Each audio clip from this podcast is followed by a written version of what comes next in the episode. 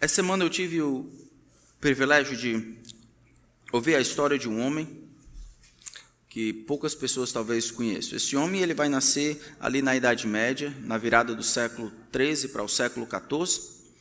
Esse homem nasce como um camponês.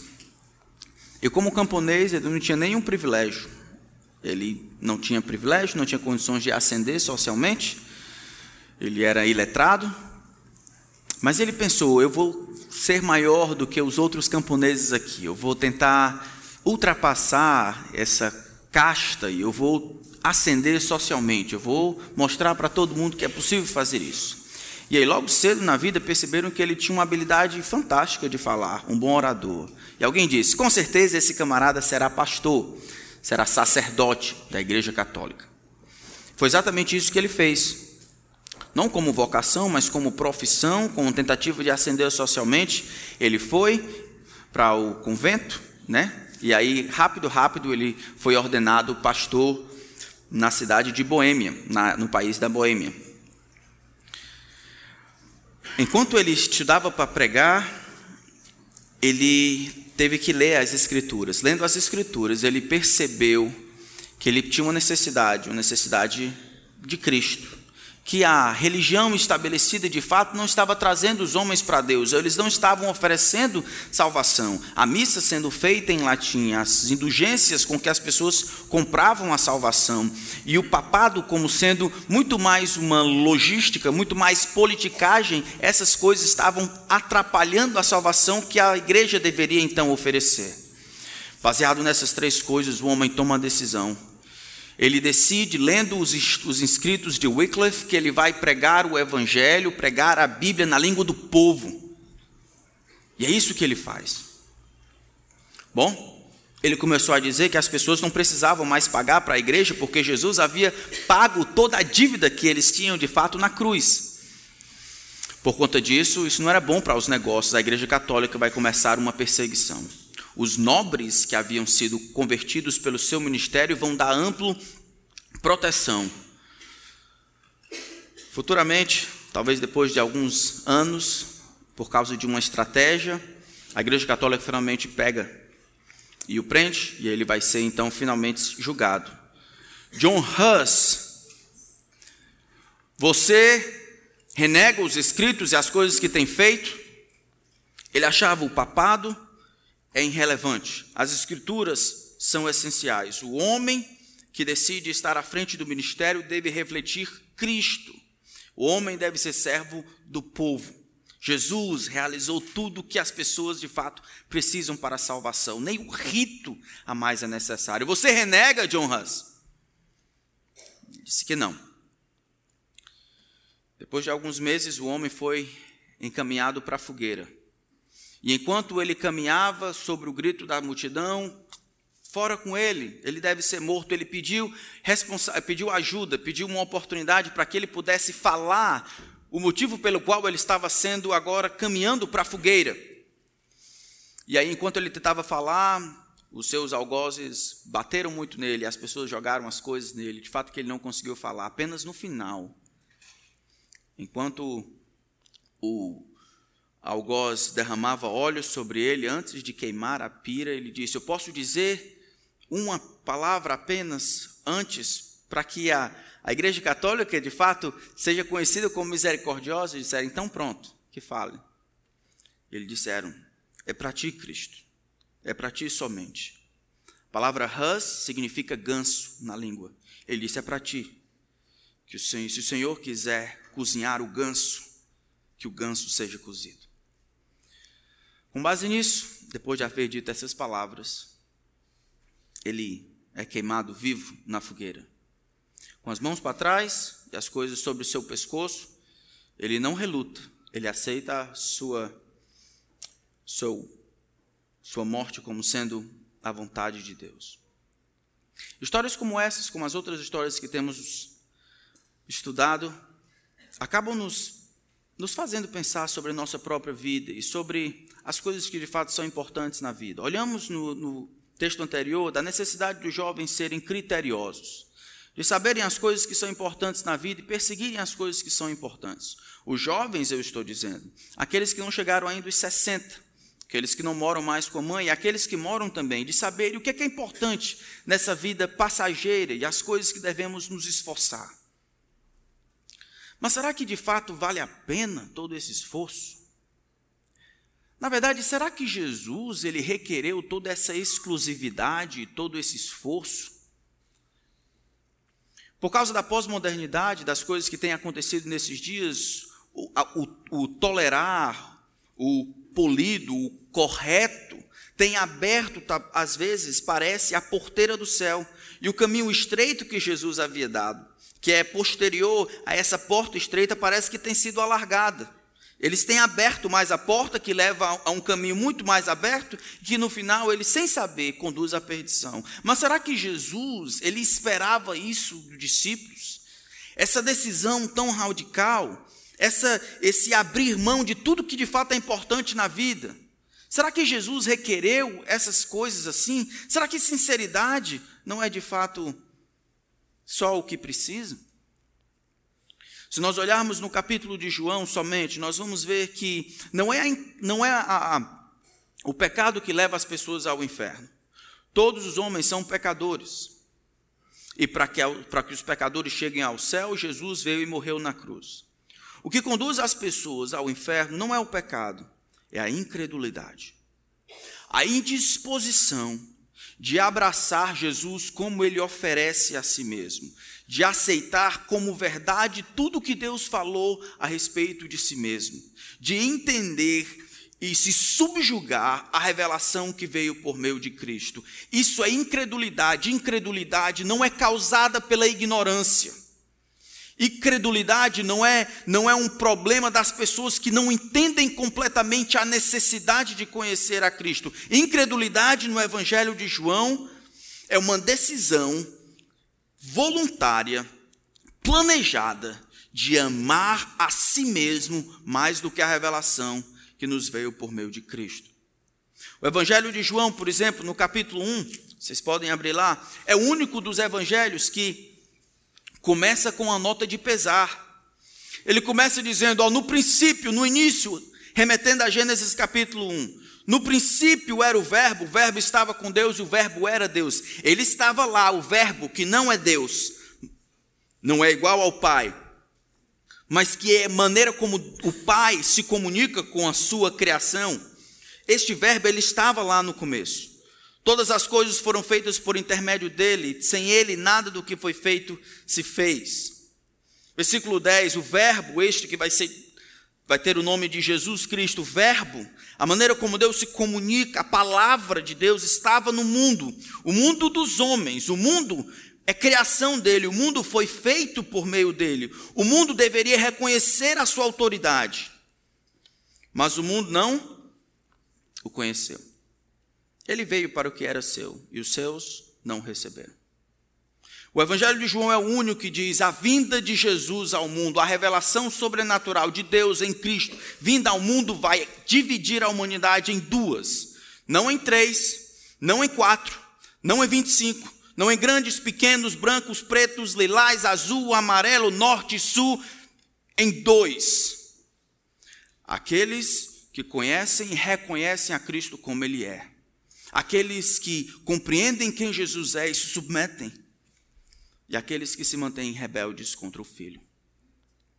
Versículo 2 ele diz que aqueles que o conhecem, aqueles que o recebem, de fato só recebem porque Deus, uma força externa a eles, deu a eles poder, autoridade, capacidade de serem feitos filhos de Deus a esses que creem no seu nome. E esses que creem, não creem por causa de nenhum mérito que eles tenham, não creem porque o, o pregador foi mais eloquente, não creem por causa das circunstâncias, não creem porque a pregação foi mais clara, ousada, emotiva. Creem porque algo externo a eles, poder do alto, conquistou, derrubou as barreiras da sua incredulidade e lhe fez crer. Esses, versículo 13, ele diz: eles não nasceram do sangue, nem da vontade da carne, nem da vontade do homem, mas de Deus. Esses não foram criados por si mesmos, não se tornaram crentes por sua própria escolha natural. Eles não nasceram assim. eles foram feitos assim. Em um momento, houve uma crença consciente. Eu creio que Jesus é tudo o que afirmou ser, e eu me submeto a isso. O Evangelho de João é o único que diz isso. No capítulo 3 do mesmo Evangelho, essa incredulidade agora é ampliada. Jesus dá um zoom no que acontece quando os homens não creem. Versículo 16 diz: Porque Deus amou o mundo de tal maneira, o que, que ele fez? Ele deu o seu filho unigênito. Para quê? Para que ele todo nele, para que todo que nele crê não pereça, mas tenha vida eterna. Porquanto Deus enviou o seu filho ao mundo não para que julgasse o mundo, verso 17, mas para que o mundo fosse salvo por meio dele.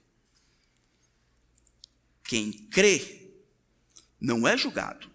O que não crê já está julgado. O mundo paira, recebe, já está em antecipação desse julgamento.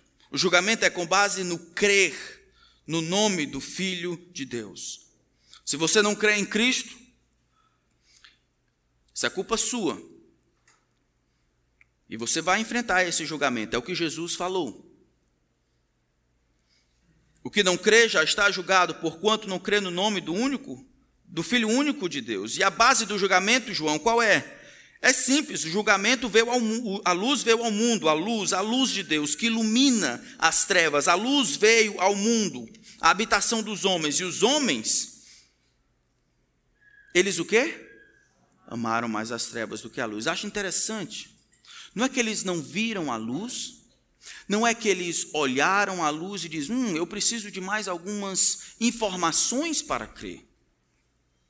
A incredulidade aqui, ou o fato de não crer, é visto como um ato volitivo, é o centro das emoções. Na verdade, o problema é muito mais profundo do que a falta de informação, ou a habilidade de racionalizar os argumentos do alto, ou as circunstâncias externas. O problema é que os homens não amam a Deus eles amam mais as trevas do que a luz, porque as suas obras são más. Aqui é uma decisão, a decisão, a luz vem, eu compreendo a luz, eu entendo os seus reclames, os seus desejos, a sua vontade para comigo, e eu voluntariamente, de maneira rebelde, eu decido amar mais o que eu quero amar, eu decido amar mais as trevas do que a luz. Porque eu não quero que as pessoas vejam, que Deus veja quem eu sou. Eu não quero largar o osso. As trevas, as luzes lança, lança luz nas minhas dificuldades, nos meus pecados. Eu não quero que vejam. Eu quero comer quieto, calado. Quero continuar no meu pecado. Incredulidade é prometida no Evangelho de João. Incredulidade é um problema de coração, não de informação. Incredulidade é visto como amor às trevas e desrespeito e ódio à luz. Mas no capítulo 6, Jesus vai lidar com a incredulidade. E o meu objetivo nessa noite é nos ajudar a lidar com a incredulidade. Incredulidade é um problema de sempre. Todas as vezes que a palavra de Deus é pregada, todas as vezes que Jesus tem algo a dizer, os homens vão ter que decidir crer ou não. Infelizmente, eles vão ser os nossos filhos, nossos pais, nossos amigos, colegas de trabalho. E se a gente não lidar com isso direito, a gente vai acabar ficando frustrado. 15 anos atrás foi feita uma pesquisa das religiões que estavam avançando e foram percebido que o cristianismo não é mais a religião que, é a religião que mais avança. E por causa disso, porque os homens não estão querendo mais crer, e aqueles que creem estão reduzindo os patamares, pode fazer quase o que quiser e dizer que é crente. Tem muita igreja perto daqui. Talvez vocês conhecem alguns, onde a pessoa pode fazer o que dá na cabeça, desde que diga eu sou de Jesus. Não tem, não tem nenhum problema, eu posso ser safadão e continuar com Jesus, eu sou o safadão de Jesus. Qual o problema? Como se Jesus, ele simplesmente fosse alocado segundo os meus prazeres, um bibelô, que é colocado sobre a grande extensão da minha mesa, algo para fazer no final de semana, alguém a recorrer, um linguajar que é colocado, como se Jesus não fosse o centro de todas as atenções, como se crer em Cristo fosse ter Cristo como servo, ao invés de tê-lo como Senhor e eu como seu escravo. Alguns homens não vão crer mas a gente não pode acabar com a necessidade de crer simplesmente porque nesse mundo pós-moderno os homens não querem mais crer. Não foi assim que Jesus fez. Jesus viu a incredulidade na sua cara mais feia e ele continuou afirmando a necessidade de crer. Não muito tempo atrás, um homem chamado Rob Bell, parceiro de Ed Renekiewicz, ou pelo menos em teologia, começaram a formular determinadas ideias por causa da complexidade da crença. Começaram a diminuir determinados patamares ou regras ou, ou padrões que o Senhor Deus havia dado, dizendo isso é tão complexo que não sei se a gente pode ser tão claro, preto no branco, luz, trevas. As coisas talvez não sejam tão assim, isso é do século passado, isso é colonialista, isso é sectário. Não é para os nossos dias. As coisas são meu voláteis hoje, as coisas são mais complicadas, não é coisa tão direitinha aqui. E é a sinceridade dos homens, mesmo em outras religiões, mesmo que nunca ouviram falar de Cristo, agora pessoas de dentro das igrejas começam a dar voz dizendo: a sua sinceridade é suficiente. No final, vai dar tudo certo. Ou no sul, como eles dizem, segura na mão de Deus e vai. Jesus lutou com a incredulidade. E mesmo lutando e vendo a incredulidade, ele continuou afirmando quem ele era. Ele continuou dando o que ele poderia dar de melhor a si mesmo. E ele continuou requerendo que os homens que decidissem segui-lo deveriam se entregar também por inteiro.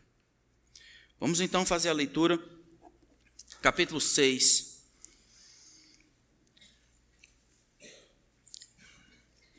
A partir do versículo 22, eu vou situar os irmãos no contexto, mas a partir do versículo 22, em seguida, nós vamos orar. No dia seguinte, a multidão que ficara do outro lado do mar notou que ali não havia senão um pequeno barco e que Jesus não embarcara nele com seus discípulos, tendo este partido sós. Entretanto, outros barquinhos chegaram de Tiberíades, perto do lugar onde comeram pão, tendo o Senhor dado graças. Quando, pois, viu a multidão que Jesus não estava ali nem os seus discípulos, tomaram os barcos e partiram para Cafarnaum à sua procura.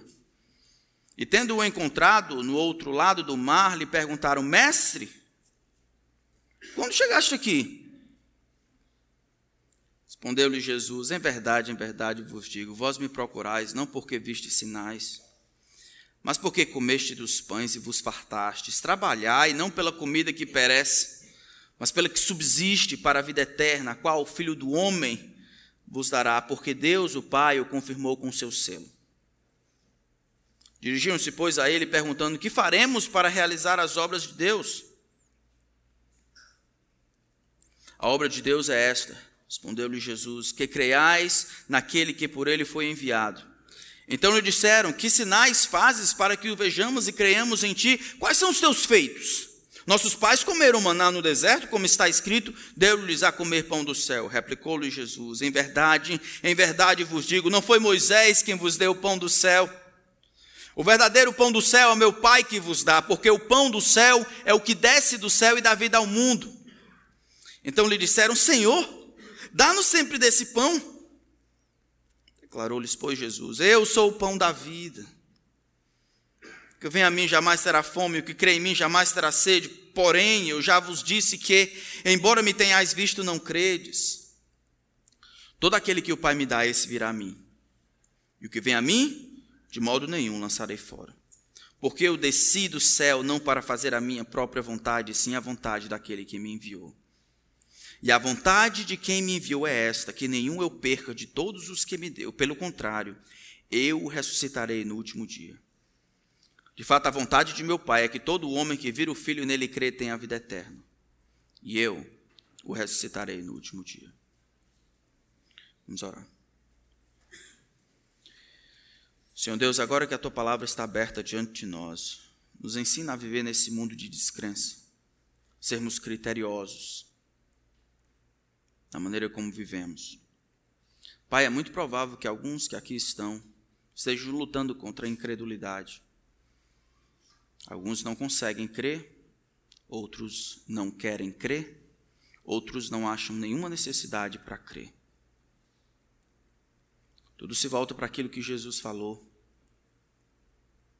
O Senhor ordena em todo lugar que se arrependam e creiam, porque haverá de julgar o mundo com justiça um dia, por meio do varão Jesus Cristo. Que a tua palavra seja a nossa regra. Teu Espírito Santo, nosso professor. Que ele aplique a tua palavra conforme a nossa necessidade. Que ao final desse tempo só o Senhor receba a glória. Porque só o Senhor merece toda a glória, não o homem. Oramos assim em nome de Cristo. Amém.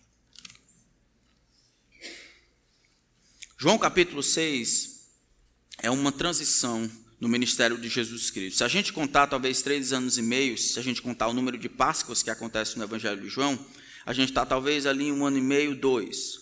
O primeiro ano é um ano de obscuridade, que o Evangelho de João não fala muito. Depois tem o período, o ano de popularidade, quando Jesus começa a fazer os milagres e as pessoas começam a crer. O ponto alto dessa popularidade é capítulo 6, onde Jesus multiplica cinco pães e dois peixinhos para cinco mil homens, fora mulheres e crianças, e recolhe doze cestos cheios. Jesus agora é o rei do pão, o padeiro mor. Depois de Jesus recolher os doze cestos cheios, ele se isola um pouco para orar, e aí ele passa para o outro lado do mar de Tiberíades, é onde começa o nosso versículo 22. O pessoal acorda de manhã, tinham comido no, no dia anterior, agora eles estão de novo com fome. E aí eles procuram rapidamente a padaria móvel, Jesus Cristo, ele não está lá, e aí eles pegam o barco, vão para outro lado. Versículo 25 começa dizendo: Mestre, quando chegaste aqui?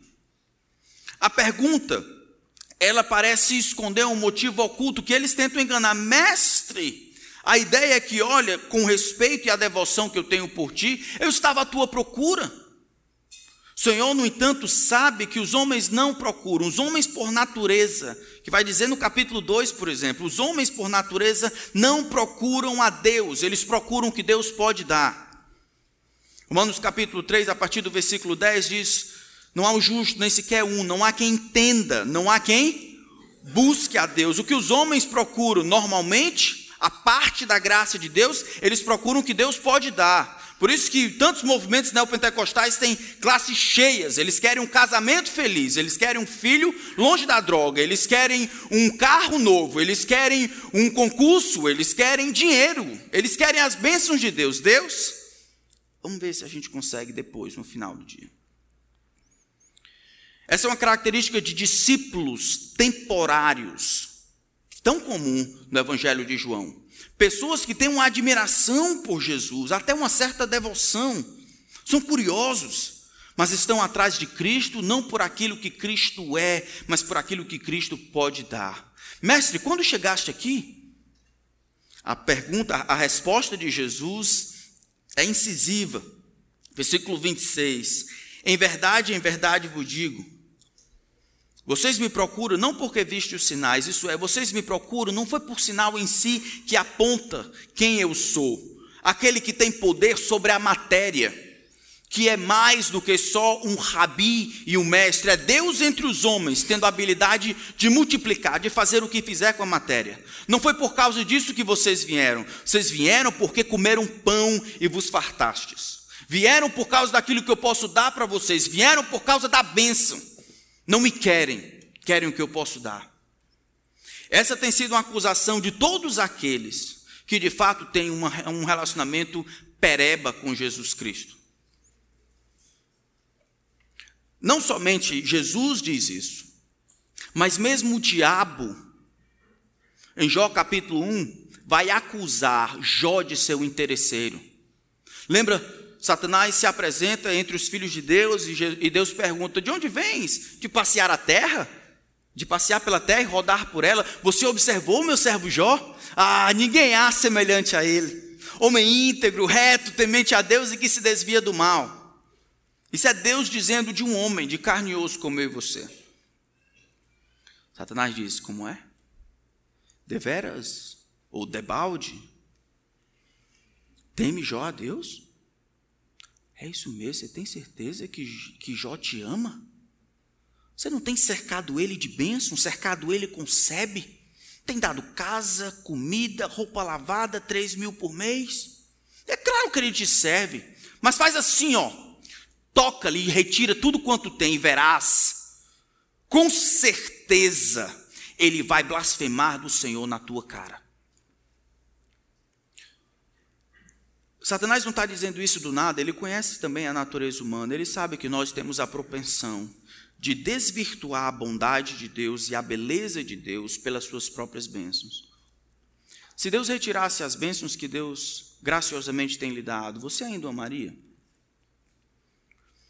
Não seja tão rápido na resposta. Todos nós sabemos o que deveríamos fazer. Mas não, não, não passa em teu coração um determinado medo?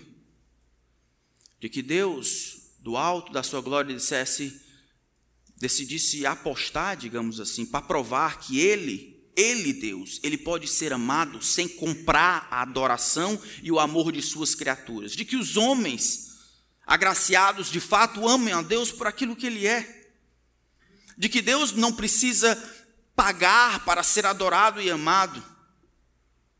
Satanás e, e Deus tivessem essa conversa a seu respeito, a meu respeito, de fato, Tiago ama a Deus?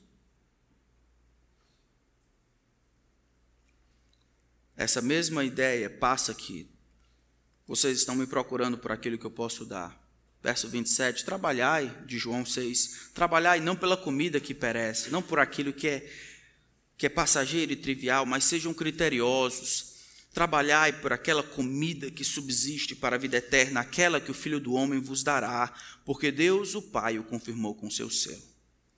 A partir desse momento, Jesus ele vai começar um programa de auto-revelação, de auto-exaltação. A partir desse momento, que é um momento crucial no ministério de Jesus, as pessoas vão ouvir o discurso de Jesus e eles vão de admiração, devoção, curiosidade, migrando para murmuração, e aí eles vão tomar uma atitude belicosa.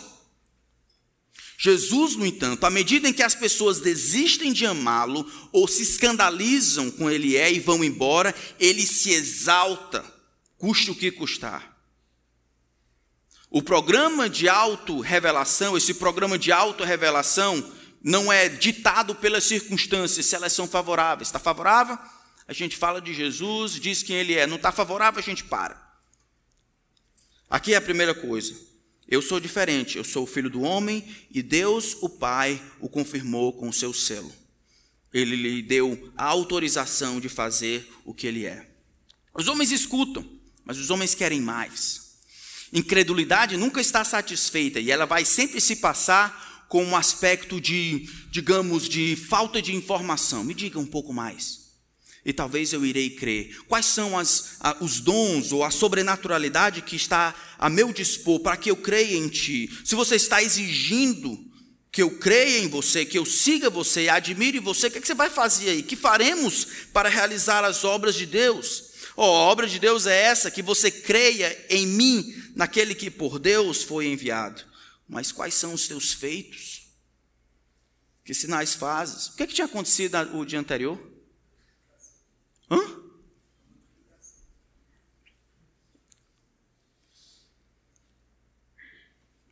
O problema da incredulidade não é informação clara. O problema da incredulidade é muito mais profundo. Antecipando um pouco, no versículo 36, desse mesmo capítulo, ele diz: Porém, eu já vos disse que, embora me tenhais visto, eu, como pão de Deus, vocês não credes, vocês viram, vocês sabem, o problema não é a ignorância. O problema é que todo aquele que o Pai me dá, esse virá a mim. E o que vem a mim, de modo nenhum lançarei fora. Jesus olha aquilo e ele responsabiliza Deus como aquele que vai ultrapassar as barreiras que o homem levanta de incredulidade, convencer e converter o homem, trazer este homem ao filho. No final das contas, sabe por que, que os homens creem? Coloque dentro de um quarto o melhor professor e o aluno mais atento. Coloque dentro de um quarto o melhor pregador e o camarada que mais presta atenção. Isso, de maneira nenhuma, a parte da obra sobrenatural de Deus gerará conversão. Não é o quanto elaborado você diz, não é a percepção que você tem. Os homens só creem no final das contas porque pertencem, estão unidos aí numa simbiose, no relacionamento de amor entre pai e filho. Antes da eternidade, o pai decidiu dar alguns ao filho.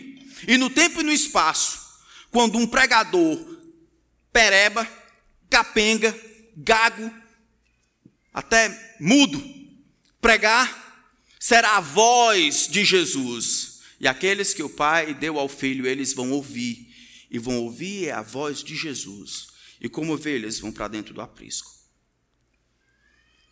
A incredulidade é vencida não por informação, a incredulidade não é causada pela ignorância, a incredulidade ela é vencida por um poder sobrenatural dado por Deus. Só Deus consegue vencer incredulidade. Oh, meus irmãos, eu e você somos pais. Não nos pesa o nosso coração quando pensamos sobre isso? Então você ensina o seu filho todos os dias.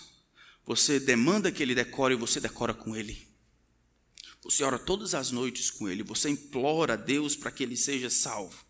Você, você implora para que o Senhor tenha misericórdia dele.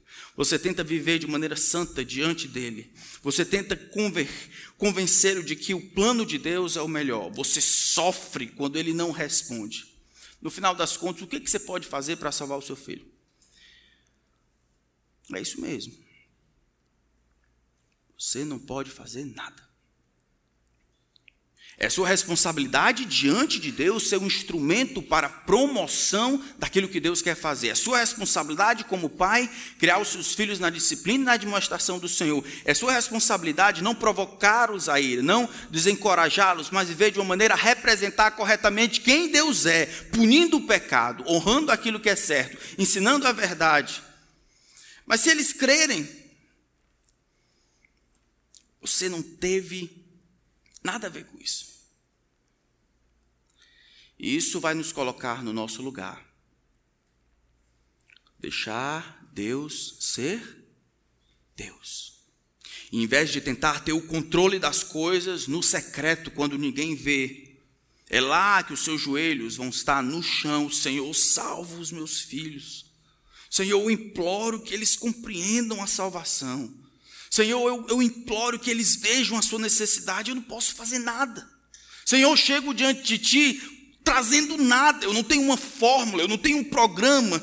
Eu não tenho como comprar isso. O Senhor precisa agir e eu imploro que o Senhor faça. Pais que compreendam isso são pais que oram, que imploram, que choram. Não são pais que acham que tem todas as coisas realizadas aqui. Não, eu vou fazer isso, eu vou fazer aquilo, eu vou fazer aquilo outro, eu vou fazer aquilo outro, e o final, o produto final vai ser um filho fantástico. Ele, ele é crente, ele ama Jesus, ele decorou isso aqui, ele já leu as biografias, ele sabe teologia sistemática e tudo. Todo aquele que o Pai me dá, esse virá a mim, e o que vem a mim, de modo nenhum lançarei fora. Primeiro, Jesus havia falado que era o filho do homem, que o Pai o havia lhe dado o selo, havia lhe aprovado. Quando os homens tentam titubear, querendo sinais, querendo que Jesus faça mais coisas, a despeito de terem visto os milagres e o poder de Cristo, no dia anterior, Jesus diz: Ó, oh, não foi Moisés quem vos deu o pão do céu, não é Moisés quem está alimentando vocês, sou eu, eu sou o pão do céu. Versículo 32: Em verdade, em verdade vos digo: não foi Moisés quem vos deu o pão do céu, o verdadeiro pão do céu é meu Pai quem vos dá, porque o pão de Deus é o que desce do céu e dá vida ao mundo. Senhor, dá-nos sempre desse pão, eu sou o pão da vida. O que vem a mim jamais terá fome, o que crê em mim jamais terá sede. O próximo estágio não é só que Jesus recebeu a aprovação do Pai, que Deus, o Pai, o confirmou com seu selo. Agora Jesus sobe um pouco mais um degrau e diz: Não é só isso. Não é só isso. É que as, as necessidades básicas espirituais da sua vida, sabe aquelas necessidades, aquelas angústias por falta de completude, sabe aquelas coisas que não, que não são saciadas pelas coisas que o mundo dá a oferecer, não importa o que seja, aquelas coisas que, que apenas comprovam o oco da alma, pronto, isso aí sou eu que posso dar. Jesus se coloca no patamar de que ele, e somente ele, pode satisfazer os anseios mais profundos da natureza humana. Os homens não creem, mas eles não creem não é porque eles não viram, é porque eles viram e não quiseram crer. Essa é uma das coisas mais frustrantes no trabalho de pastor e plantador de igreja. Isso pode tirar sono, isso pode fazer pastores de fato desistirem. Porque o mundo normalmente ele avalia os outros por resultados. O mundo é cruel. O mundo, e às vezes, dentro da igreja, a gente avalia as pessoas por aquilo que a pessoa produz. É ou não é? Então, você vale tanto, porque você produz tanto. No reino de Deus, quem é a única pessoa que pode produzir? Deus. Eu plantei, Apolo regou, mas o crescimento veio. De modo que nem o que planta, o que rega é alguma coisa, mas Deus que dá o. Por isso que o julgamento naquele dia não é um julgamento por resultado, é um julgamento por esforço. Por outro lado, eu não quero dizer, se você nunca viu alguém conhecendo a Cristo na sua frente, se você nunca viu alguém nascendo do alto na sua frente, talvez a culpa seja sua que você nunca falou. Pare de culpar a incredulidade e o coração dos outros. A culpa é sua. Deus lhe deu uma boca, lhe deu informação, vai lá e fala. Esse é o método utilizado por Deus para gerar vida. O que Deus vai fazer com aquilo que você vai fazer é diferente. É com Ele. É o esforço que vai ser a moeda de julgamento naquele dia. O grande Deus vai olhar o que fizemos com o tempo que tivemos, com o dinheiro, com as oportunidades. não é o que produzimos, porque ele sabe que a produção vem do alto. Versículo 41. Agora os homens começam a murmurar. Pela primeira vez, no dia anterior, Jesus era admirado. Versículo 41 do capítulo 6, agora os homens murmuram. Murmuravam, pois, ele os judeus, porque disseram: Eu sou o pão que desceu do céu. E diziam: Não é este Jesus, o filho de José? Lembre que isso aqui está acontecendo em Cafarnaum. Cafarnaum era muito pertinho de Nazaré, ali na Galiléia, o lugar onde Jesus se havia criado. Como é que é? Tu está dizendo agora que, que, que, tu veio do céu? Como, como é? Tu, não, ali, Maria, José, a gente conhece todo mundo aqui. Como é que você está dizendo que veio do céu? Acaso não lhe conhecemos o pai, a mãe, como pois agora disse, desci do céu? Jesus responde: Não murmureis entre vós. E ele reafirma a doutrina: Ninguém pode vir a mim se o Pai que me enviou não o trouxer, e eu o ressuscitarei no último dia. A incredulidade ela vai tomar, vez por outra, um aspecto de murmuração, de raiva. Muito difícil que os homens se mantenham incrédulos sem, em algum momento, eles mudarem a postura e começarem a detestarem, a odiarem esse Deus que requer tanto. E aí eles vão tentar diminuir Jesus. Jesus, ele se mostra quem ele é. É interessante que Jesus nunca oferece uma coisa que está fora dele. Jesus oferece a si mesmo. Ele é o, filho do homem que o Pai o confirmou com seu ser. Ele é o pão da vida. Não é algo que ele dá, não é uma bênção como eles estavam procurando. Ele oferece a si mesmo como a cura que o homem precisa, a cura da incredulidade, não algo etéreo fora. Ele, ele é. E quando a murmuração ela adquire um caráter cruel e nocivo e bélico, vai se tentar diminuir quem é Jesus. Jesus. Não. Super interessante, há um tempo atrás, foi escrita para tentar provar que Jesus não existiu. Agora, como é que você prova que uma pessoa não existiu? Como é que você prova que porque ninguém falou dela? Quer dizer que se ninguém falar dela, quer dizer que aquela pessoa não existiu? Jesus tem sido mais atestado, a vida de Jesus de Nazaré, de dois mil anos atrás, tem sido mais atestado de qualquer outra pessoa, mas eles não existem. Como está dizendo desci do céu? Não é mesmo raciocínio? Como está dizendo, não, tu, tu não é, é no José? Não cresceu aqui? Agora está dizendo que é veio do céu? Isso aí nada mais é do que a incredulidade começando a racionalizar para justificar a sua incredulidade em não receber a Cristo como Cristo se oferece. Ah, eu não quero Jesus, sabe por quê? Não fez esse tipo de milagre. Quais sinais fazes para que eu creia em ti? Ah, não quero Jesus, não curou minha mãe. Ah, não quero Jesus, não ajeitou meu casamento. Ah, eu, eu não, não quero Jesus, porque, ah, sei lá, não dá dinheiro. Ah, eu não quero Jesus por uma coisa ou outra. Como se Jesus precisasse das coisas e não nós. Jesus se ampara na incredulidade, explicando a incredulidade por algo que aconteceu antes. Todo aquele que o Pai me dá é expirá a mim, e o que vem a mim, de modo nenhum lançarei fora.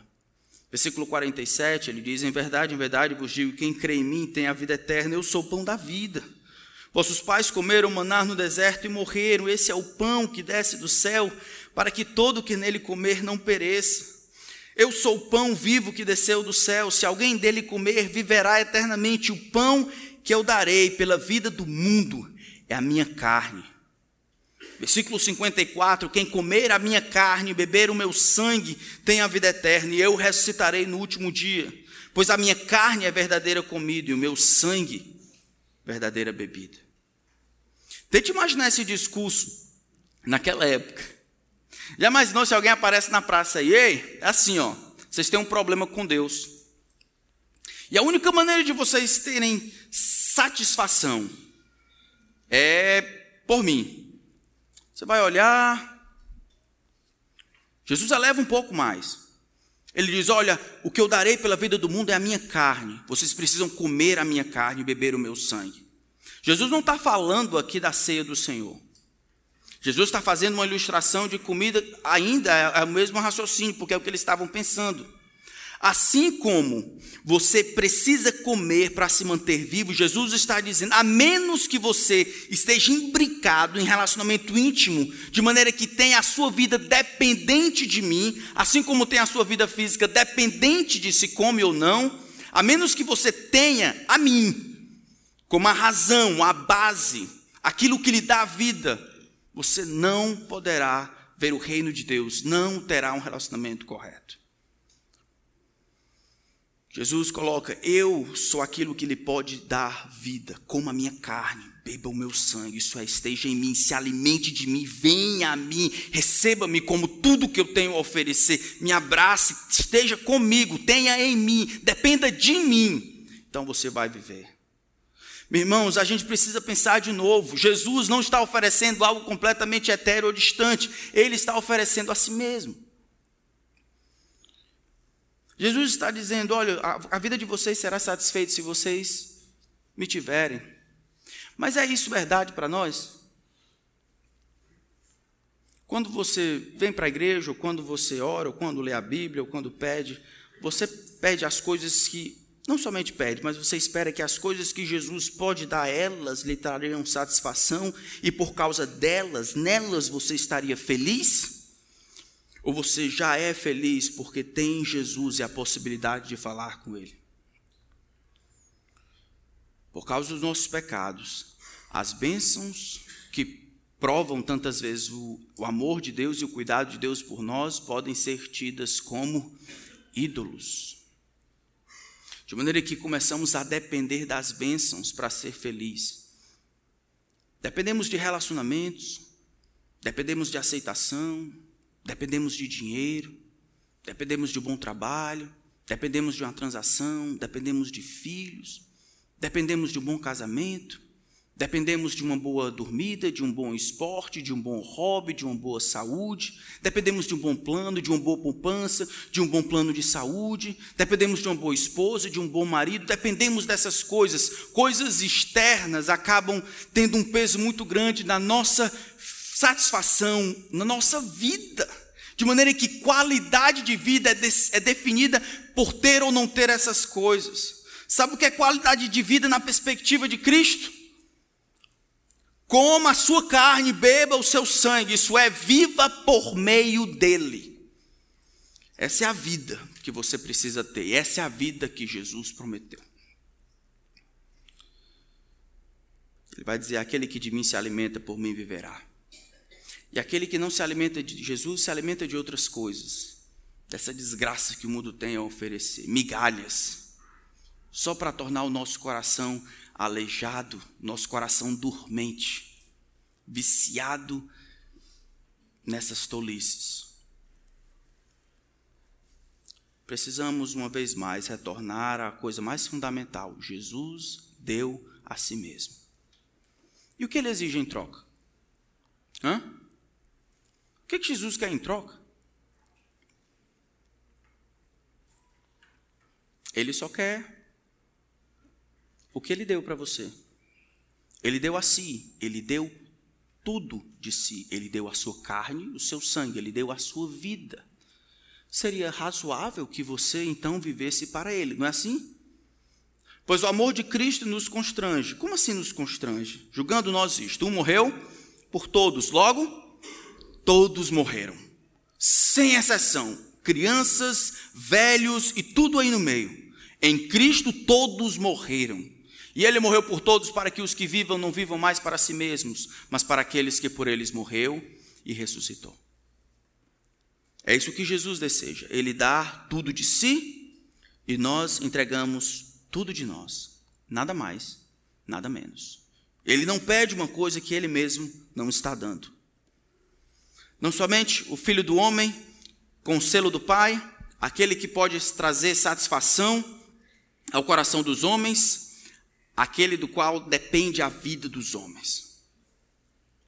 Diante disso, os homens vão reclamar uma vez mais. Versículo 60.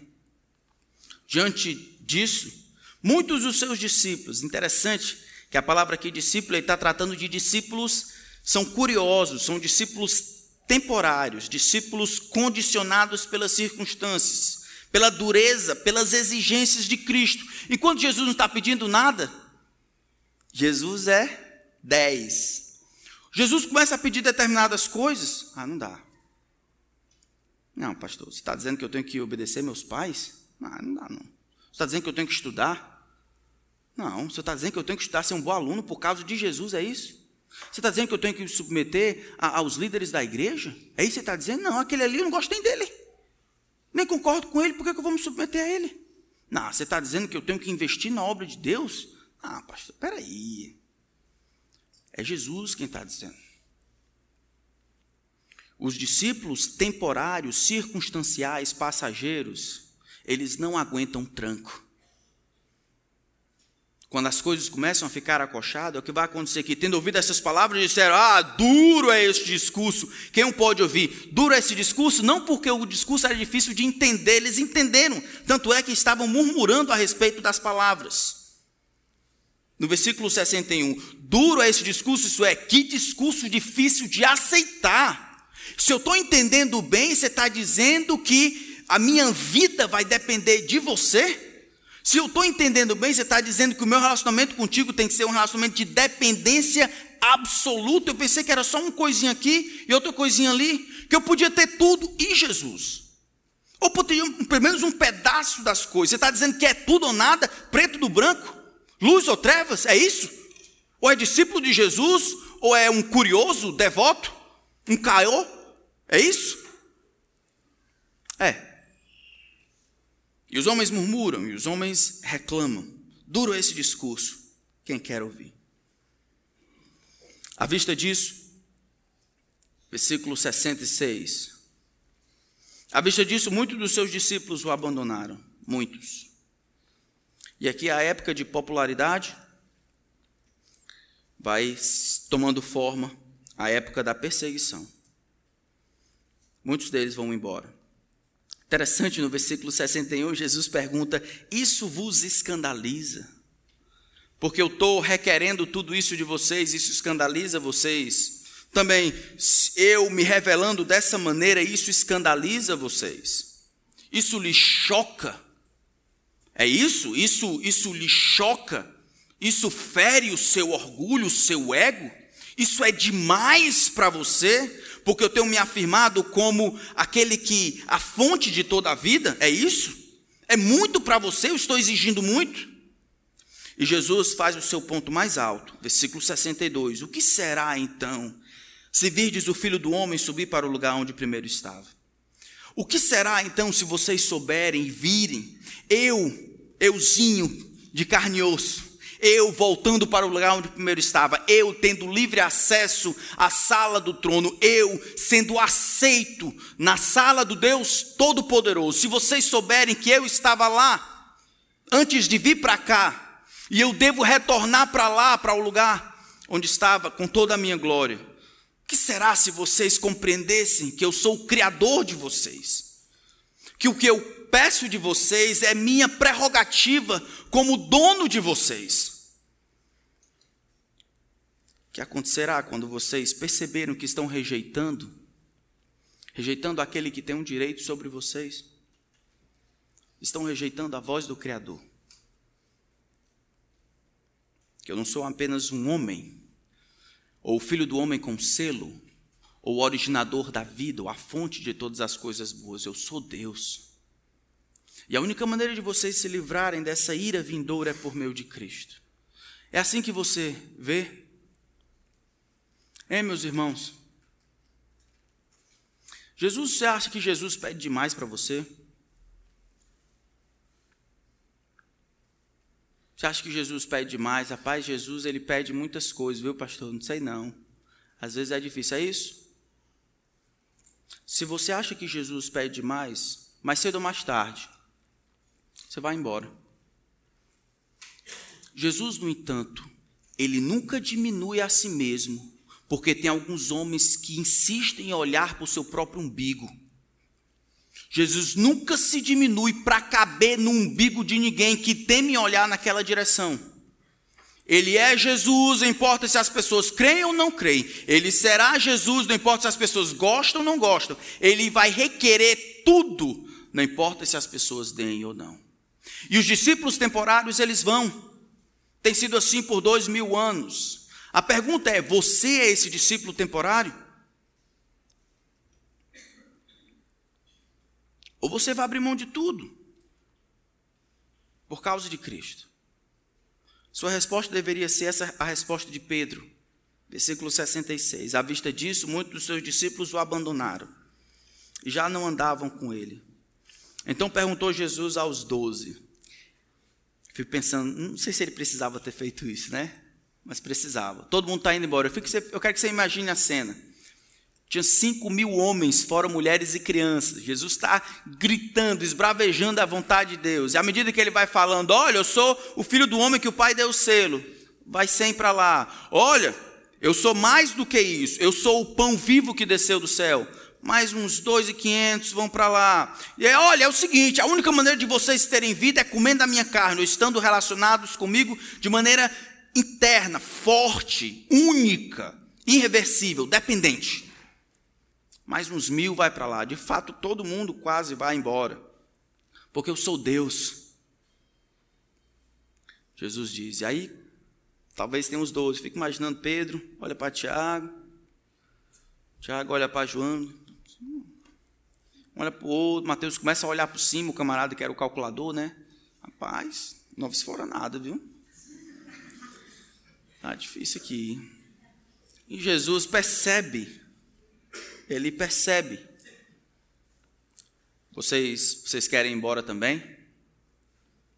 Jesus perguntasse para vocês isso aí. Não quer ir embora não com os outros? Por, que, por que vocês estão aqui? Jesus não está empurrando eles para fora aqui. Jesus está só cavando para saber se ele tem as razões certas para ficar. Você não quer ir junto com eles, não? Acho que tem outro canto? Acho que eu estou pedindo demais? Hã? Quer ir, não? Vocês acham que o mundo vai oferecer uma coisa melhor para vocês? Podem ir. Se qualquer pessoa acha, estando em Cristo, que vai conseguir mais satisfação, mais perdão, mais graça. Em outro lugar, que não seja em Cristo, vá.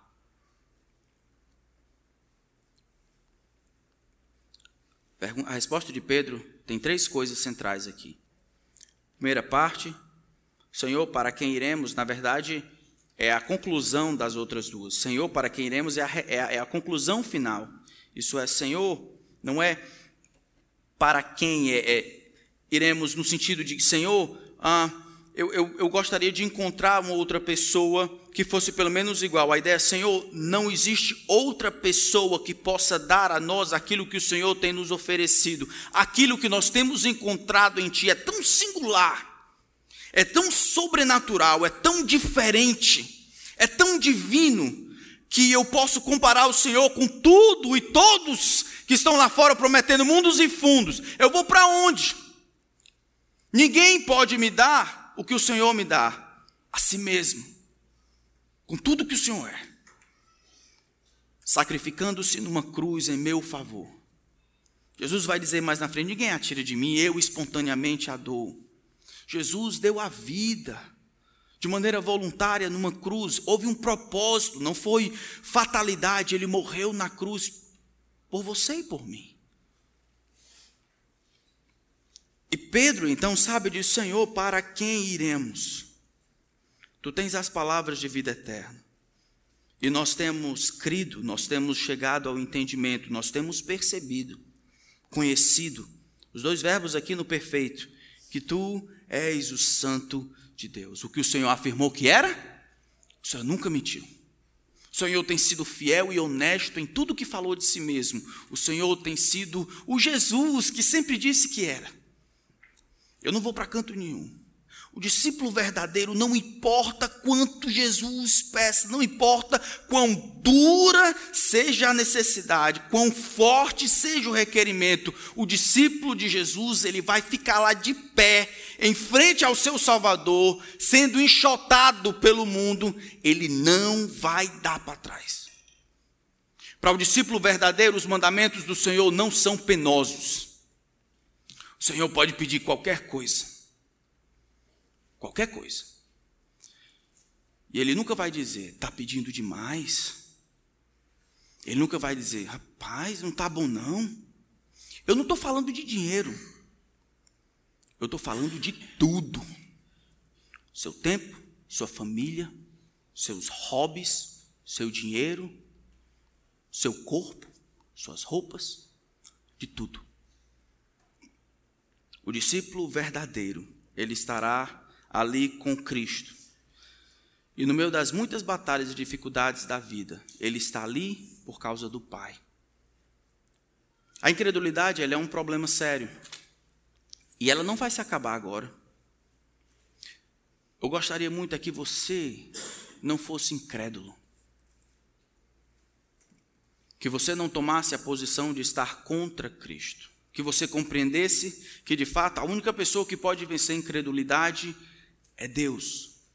E que mesmo que o mundo deixe de crer, Jesus nunca vai se diminuir. Seus padrões sempre estarão no lugar certo. É o homem em Cristo que tem que chegar lá, não é Deus que tem que descer. Para o discípulo verdadeiro, não importa o que Deus peça. Para nós, de nós, ele vai receber sempre sim. Algumas vezes em choro. Foi o que aconteceu com John Huss. Ele poderia negar. Você nega o que escreveu? E poderia ter ficado com vida. Cem anos depois, Martinho Lutero se pegou lendo os escritos do herege da Boêmia, John Huss e ficava se perguntando como alguém pode matar um homem como esse aqui. Ele nem sabia, mas 27 anos depois, ele veria muitas pessoas sendo mortos na estaca, mortos na fogueira, porque iam se recusar, negar o que Jesus requeria deles. Tudo. Estamos dispostos? Que tipo de discípulo é você? Com Jesus é tudo ou nada. E ele já deu tudo que tinha. Nossa responsabilidade agora é absorvendo a graça de Deus em Cristo, compreendendo o seu grande sacrifício, o seu amor, motivados por isso, vivermos para Ele com tudo o que somos e aí depois com o que temos. Vamos orar.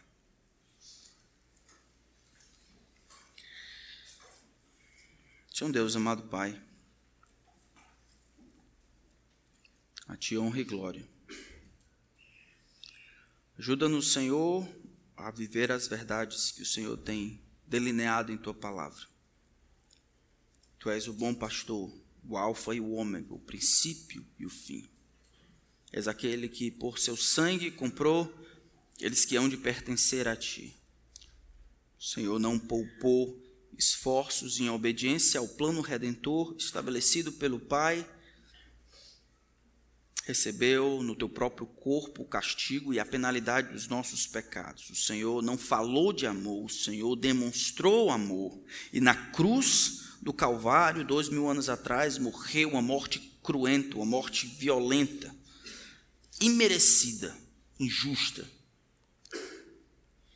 Para que os homens, então, crendo em Ti, pudessem receber o crédito da tua vida justa, pudessem receber os benefícios da tua morte e ressurreição, pudessem ser aceitos na tua presença. Pai, agora ajuda-nos, a mim, minha família, meus irmãos aqui, a vivermos o que o Senhor tem traçado para nós. Sem brincadeira, sem ficarmos com essas tolices dessa vida entendermos que é tudo ou nada, pedirmos ajuda, abrirmos a boca, pedirmos ajuda uns aos outros e, como igreja, como família, confessarmos os nossos pecados uns aos outros e vivemos de maneira que te agrada. Pai, os discípulos temporários que estão entre nós, revela-os. Nos ajuda a termos amor por eles, mas nunca aceitar o comportamento de incredulidade como normal entre aqueles que deveriam crer. Ajuda-nos a ter amor para com eles, mostrando-lhes Cristo. Até que eles creiam. Essa é a nossa esperança e o nosso desejo. Que o Senhor se faça conhecido entre nós. Em nome de Cristo. Amém.